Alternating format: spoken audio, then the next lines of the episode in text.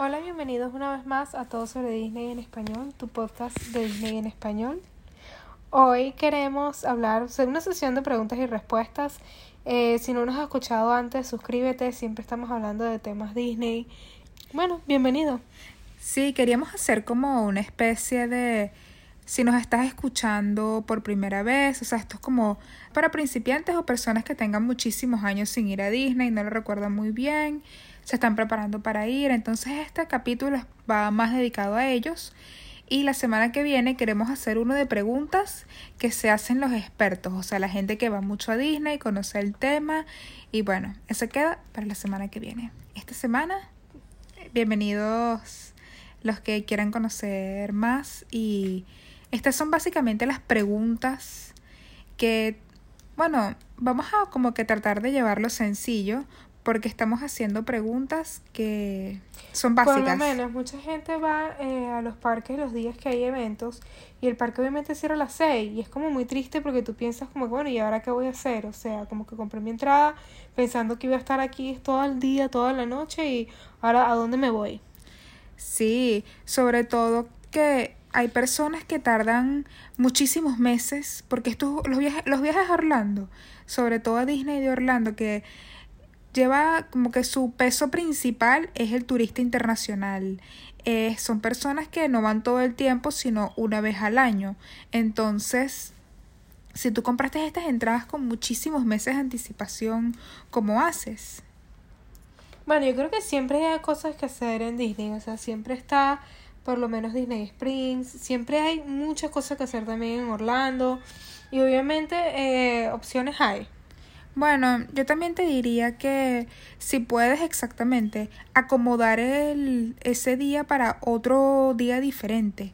Por ejemplo, digamos que tú vas a estar en Disney una semana y tú ya sabes cuáles son los días que vas a estar en Magic Kingdom o Disney Hollywood, que son los que tienen ahora eventos. Si te enteraste que va a haber un evento, porque no sé, tal vez no fuiste, no lo viste con precaución, con, con anterioridad, o ya tenías la entrada comprada hace tiempo, yo diría que no hay nada que Customer Service no pueda hacer por ti. Llama a Disney y diles a los números de Disney y diles, mira, ah, me pasó esto, ese día es un día de evento, como, o sea, tal vez no, no es el mejor día para ir con mi familia, me gustaría cambiar la fecha y estoy segura que te van a ayudar y también te van a ayudar en español, ahí atención al cliente y yo honestamente lo cambiaría. Sí, pero tampoco es el fin del mundo. Yo creo que si tú sales a las 6 del parque, también puedes ir a los hoteles del parque. O sea, tal vez sea tu momento para ir a Ohana. Tal vez sea tu momento para conocer los hoteles del parque. Para muchísimas cosas que no, no están dentro del parque que tú puedes hacer. o tal vez dentro de tu presupuesto todavía está. Bueno, voy a entrar, voy a comprar el evento. Voy a comprar entrada para el evento. O sea, muchas veces se agotan. Entonces no no seas el tipo de persona que va a la puerta a comprarlo ese día en ese momento porque se puede agotar y nosotras siempre te decimos que hagas las cosas con anticipación. Entonces, ¿qué haces? Depende del evento, yo creo que me quedo. Pagaría por quedarme. Digamos que pagué un día y, o sea, cayó con un día de Navidad. Yo me quedaría. Los eventos son garantía que te quedas hasta las 2 de la mañana.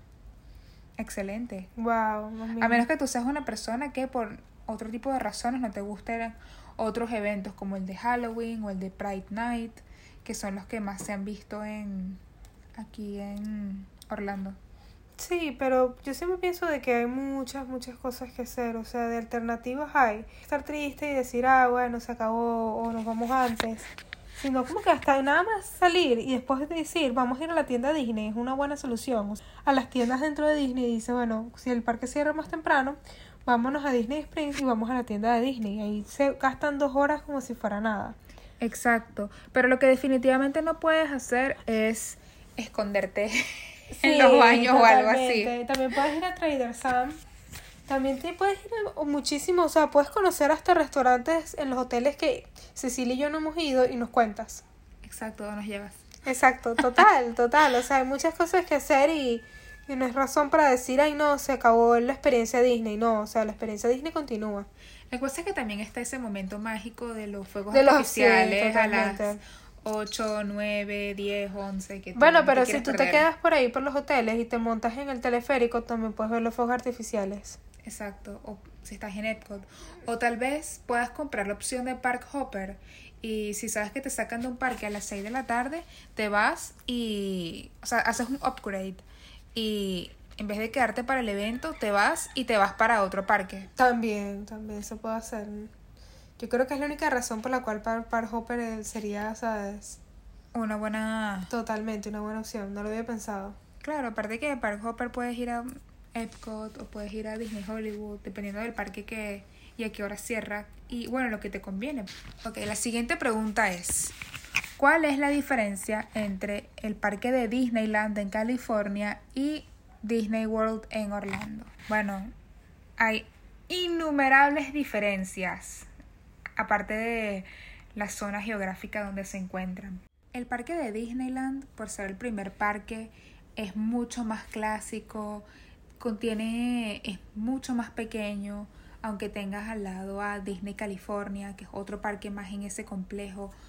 No tiene los otros parques que tienen los de Orlando, o sea, porque el de Orlando es un complejo que se llama el, o sea, Disney World. Yo entiendo eso, que el de Florida no es el original y, y bueno, sí, que el de California es más clásico, y pero, pero yo sigo prefiriendo muchísimo más el de Florida. Sigo prefiriendo, obviamente por ese castillo tan grande y majestuoso que está aquí en, en Orlando. Y muchas veces, las castillo- muchas veces las atracciones son copias fieles del original de California. Totalmente, pero sí, sí, o sea, todos los Disney que tú vayas, o sea, la copia es fiel y, y sientes que es más o menos la misma atracción.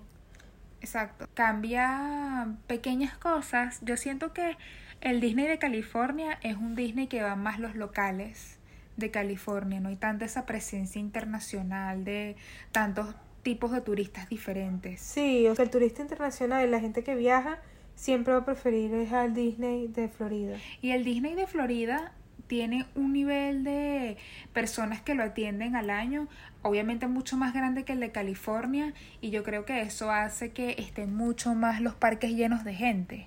Si eres así un poco claustrofóbico con tantas millones de personas alrededor tuyo, eh, te conviene mucho más ir a Disneyland de California. Sí, pero Disney California también hay mucha gente. Cualquiera de los dos parques hay gente. Lo único que yo disfruto más es aquí, pero igual- igualmente es una experiencia Disney. O sea, Yo sentí que el, yo siento que el Disney de California es más como si van muchas familias también obviamente, pero ya eso de las 5 de la tarde tú ves que empieza a llenarse. Gente que está saliendo del trabajo, familias que se encuentran ahí y es más para locales. Sí, eso me gustaría mucho. Es una vida muy... Vamos a Disney después del trabajo. imagínate. Exacto, como que con o sea, obviamente todo el mundo tiene un pase anual. Así que te ven raro porque no tienes uno. Totalmente, amiga. O sea, me parece que es una buena inversión. Si vives en California, justamente ahí, o si vives en Buenavista, eh, Y los parques son diferentes, los parques son también En de precios diferentes. Son y depende del día que vayas también. sí, sí, sí, sí. Por lo menos tú puedes comprar tu pase anual como residente de la Florida y es buenísimo. O sea, para hay mucha gente que hace eso. O Precios sí es diferente y el los precios a los eventos también son diferentes y justamente por ser un parque de locales, el de California, que la gente lo conoce muchísimo más, yo siempre veo que se agotan los eventos para demasiado rápido. Por ejemplo, ellos tienen el evento de Halloween que se llama el Oogie Boogie Bash. Y este año cuando intentaron hacer la preventa, eh, la página web colapsó totalmente y todavía nadie ha podido comprar las entradas. Entonces es un sistema de... totalmente. O sea, amiga, ¿a quién no le encanta eso? ¿A quién no le encanta Halloween en Disney? En verdad, todas las festividades Disney las hace al A lo grande. Sí, si yo tuviera que elegir, iría a los dos, pero... Obviamente. Pero Pero, bueno. más a Florida. Creo que siempre vamos a escoger más ir al de Florida. Bueno, siguiente pregunta. ¿Qué hacer cuando estás con un personaje? Bueno, yo creo que los personajes son muy friendly. O sea, yo por lo menos no soy persona de personajes. O sea, con- conozco personas que irían y obviamente harían su fila para tomarse la foto con el personaje o para saludarlos, para ser friendly. Pero no sé, creo que no es lo mío. Bueno, para mí se dividen dos tipos de personajes.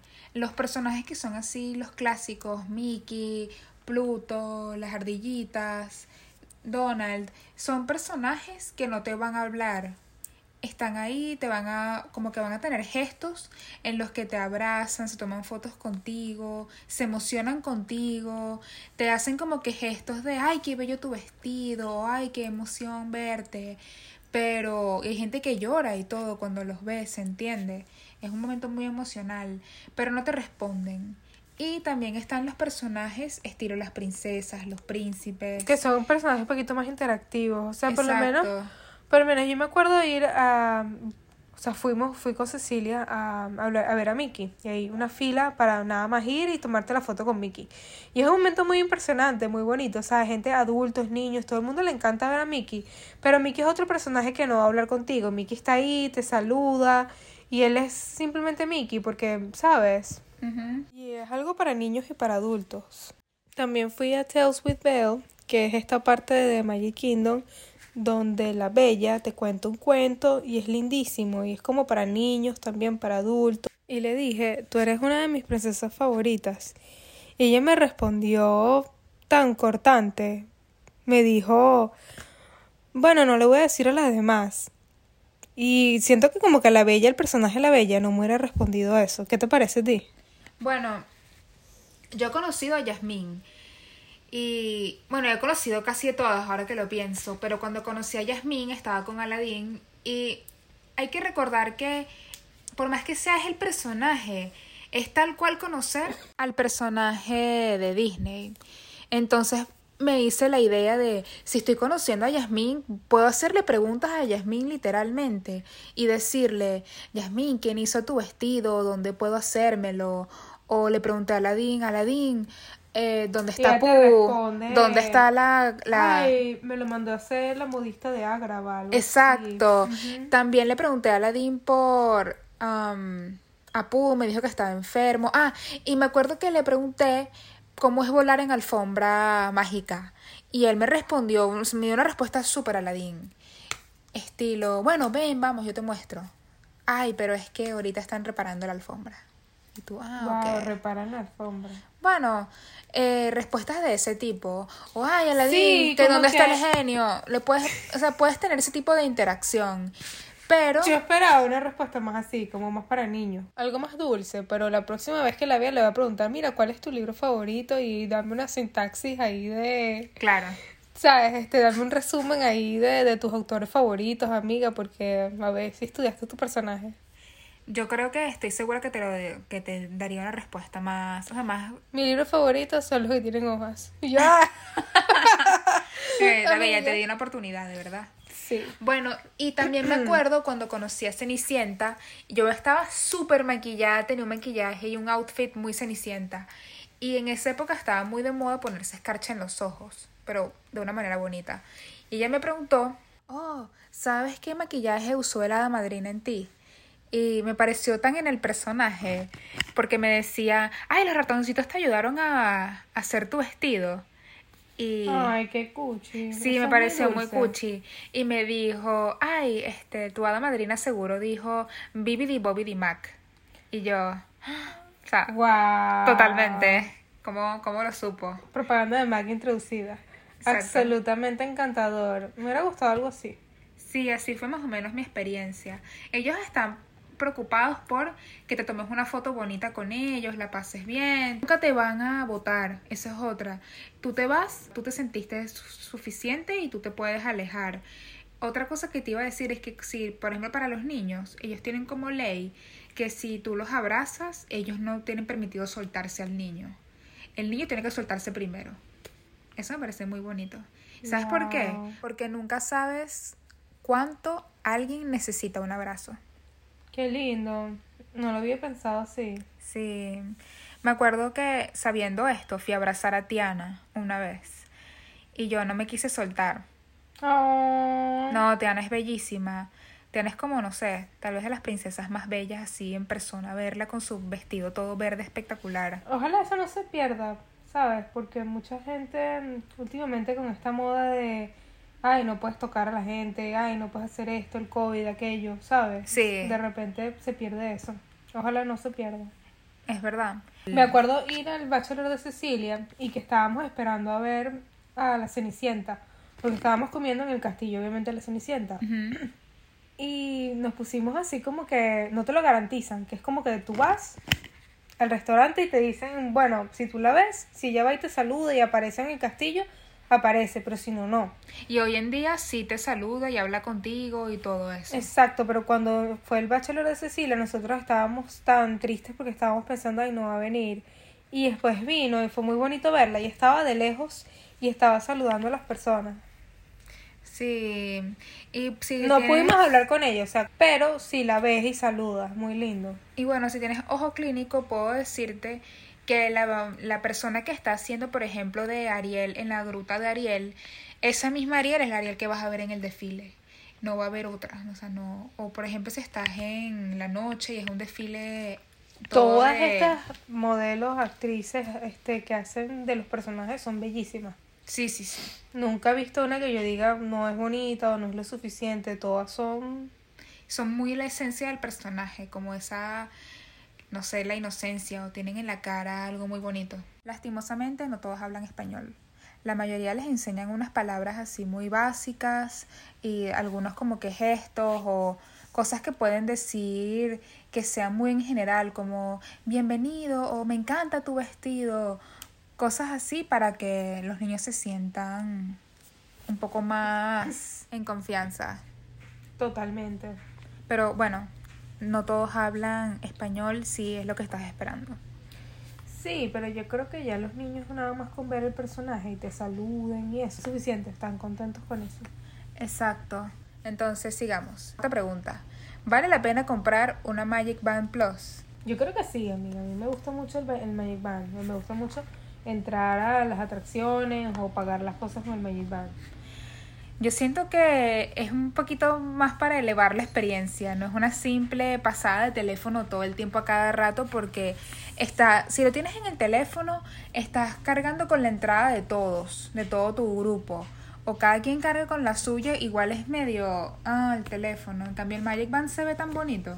Yo personalicé el mío hace tiempo. me encanta. Tengo para, para abrir la llave de la habitación, que es excelente. Ujú. Para cargar cosas a la habitación. También. Para tus pases Y de Lighting encanta. Lane Yo están creo ahí. que cada vez que veo la lucecita, como que de pasar la, el borde del Mickey, es, me emociono, ¿sabes? Ese es el sonidito. Como, Uy, sí. En Etsy hay unas tiendas de gente que vende esa, esa tecnología de la cosa verde con la que tú pasas, para que la tengas en tu casa y sea como una lámpara. Y tú pones ahí el Magic Band y se pone verde y hace el sonido.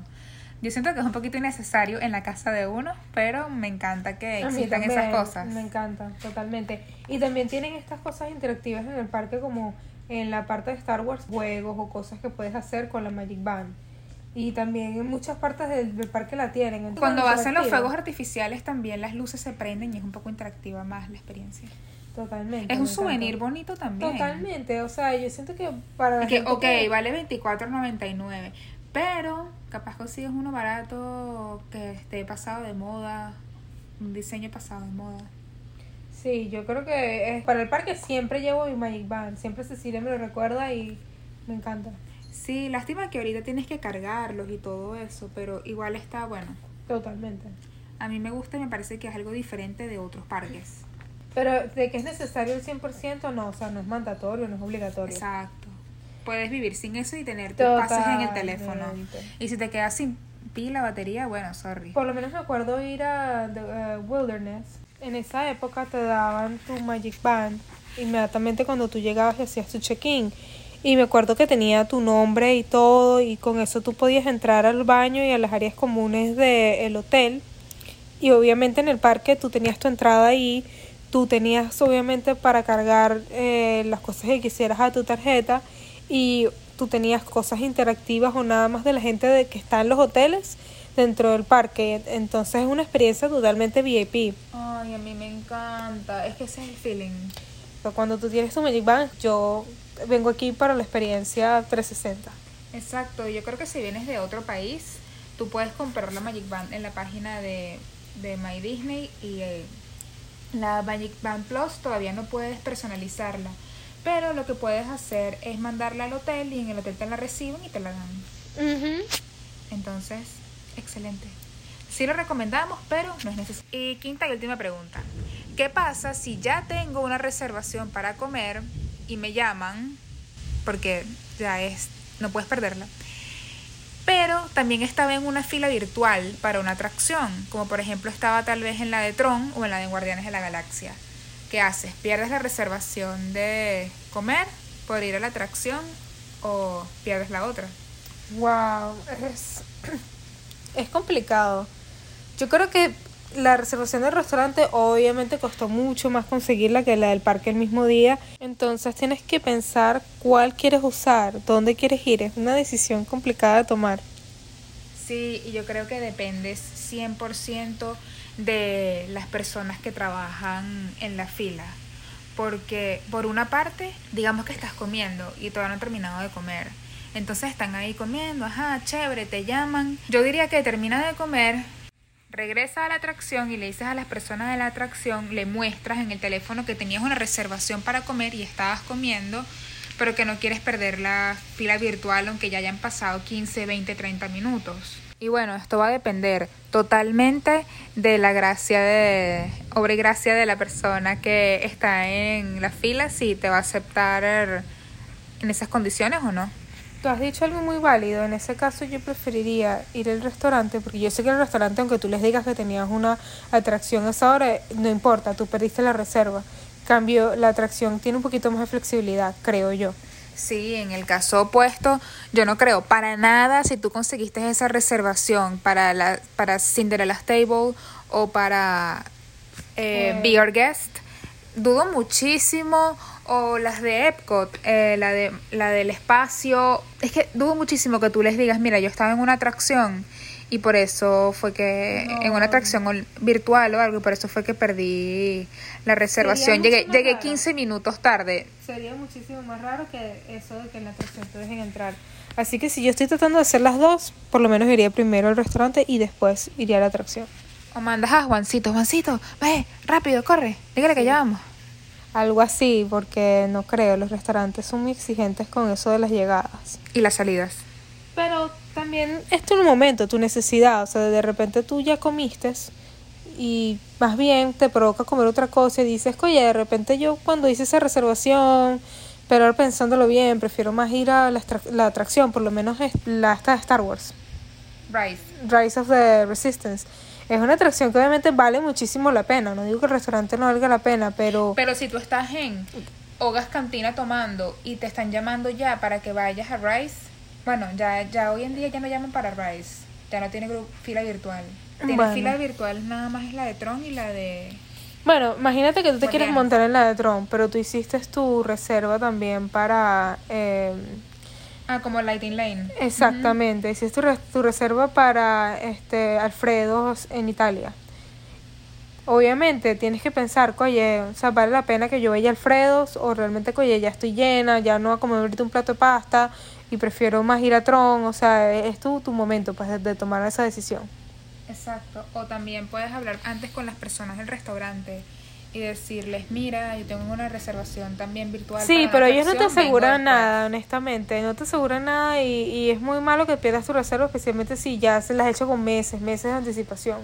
Sí, yo no quisiera decirte... Alfredo por lo menos se hace con meses de anticipación y, y lo recomiendo mucho porque eh, todos los que trabajan ahí son italianos de verdad, pero la comida no tanto. Bueno, nos extendimos un poquito con este episodio de preguntas, pero para la semana que viene nos vemos con preguntas de las que se hacen los expertos. Entonces, ¿qué dices, Luisa? ¿Nos vemos en el parque? Nos vemos en el parque. Bye.